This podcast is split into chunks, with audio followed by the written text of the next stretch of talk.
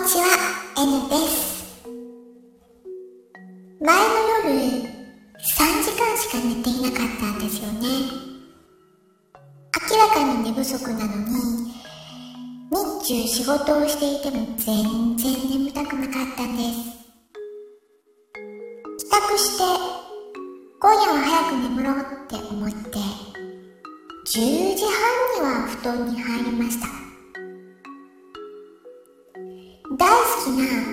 ネグリズムのアイマスクをつけてじっとしていたんですけどもなんだかそわそわするんですよ。でも気分は眠る気満々なんですよね。だからすごく不愉快になってしまってこういう時って寝返りを打ちますよね。どこか寝心地のいい体勢を探しているんですよね。でしばらく心地悪さが続いたのでちょっと体に意識を向けてみました。そしたら肩から上の緊張がすごく残っていることに気がついたんです。特に首周りここが、どんどんはっきりと、私に主張してくるんですよ。凝ってるよ。凝ってるんだよ。滞ってるんだよ。みたいな感じで。で、さすったり、指圧したりをね、繰り返していると、だいぶほぐれてきたんですよね。でも、このさすったり指圧をするっていうのをやめると、また、やめないでよ。もっとちゃんとケアしてよって主張してくるんですね。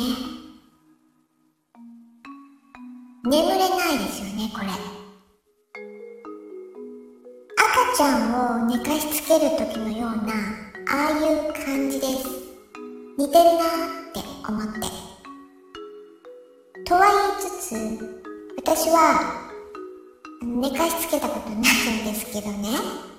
見たことしかないんですけど、でも抱っこして揺らしていると気持ちよく眠るじゃないですか、赤ちゃんって。で、寝たなと思って、そーっとベビーカーとかベッドに戻すと、また急に起きてぐずり出すっていう。あれに近いなって思ったんですね。で、困ったなーって思ってると、ふと、温めるっていうワードがね、浮かんだんです。そっか、ちょっと温めてみようと思って、すぐ起きて、でね、カイロをね、引っ張り出してきたんですよ。この時期カイロなんて使わないじゃないですか。でも私は冬は絶対カイロがいるので、結構ね、夏場でもストックがあるんですね。で、それを出してきて、タオルにくるんで、首に当てました。で、気持ちいいなってなったんですけど、でもね、首じゃない体が伝えてくるんですよ。別の場所なのよって伝えてくるんです。で、まさかって、え、そこ？って思いながら、まあその体が伝えてくる通りにしてみたんですね。その瞬間ですよ。じゅわっと、この肩から上の緊張がほぐれて、で、あれ？すっごい体全身が軽いって思った瞬間、ストンって眠れたんですね。で、その場所っていうのが、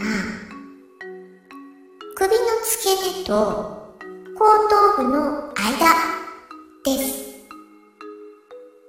なんか普通頭って冷やせって言うじゃないですか。頭冷やして、足元温めろってよく聞くじゃないですか。だから、これ頭っていうよりは本当首に近いところの、あの、頭と首の間の髪が生えてる部分ですね。ここだったんですね。手のひらをこう横向きにして、人差し指を首の付け根に当てたら、ちょうど小指までのこの幅の面積のところですね。頭蓋骨のところまで行っちゃダメなんです。このね、頭蓋骨とかこう頭の骨を温めると、なんか気持ち悪くなってくるんですよね。そうじゃなくて、この出っ張りの下までのところです。で、体の反射区があるって言います。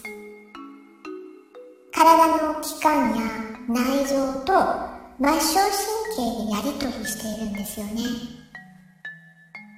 今日、ちょうどこの温めることでストーンと眠れた場所っていうのが調べたらですね、ホルモン関係の場所だったんですよ。ああ、ホルモンかーって。ホルモンかってあんまり、ざっくりとしかわからないんですけど、なんとなくイメージとして、あ、更年期障害的なものも関係してるのかなって思いましたね。はい、でも本当嘘みたいにストンと眠れて、かなり深い眠りで熟睡できたと思うんですよ。起きた時がすごくスッキリしてたから。あもちろん、普通に8時間ちゃんと睡眠時間を取ったんですけどね。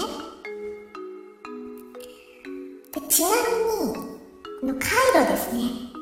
使った回路は、使い捨てで、比較的温度が低いタイプのやつを使いました。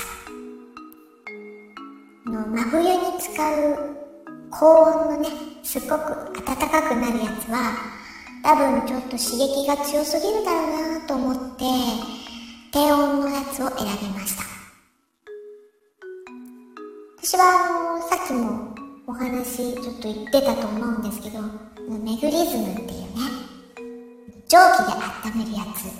あれのアイマスクが、ほんと、手放せなくって、でもあれつけても眠れなかったんですけどね、今回は。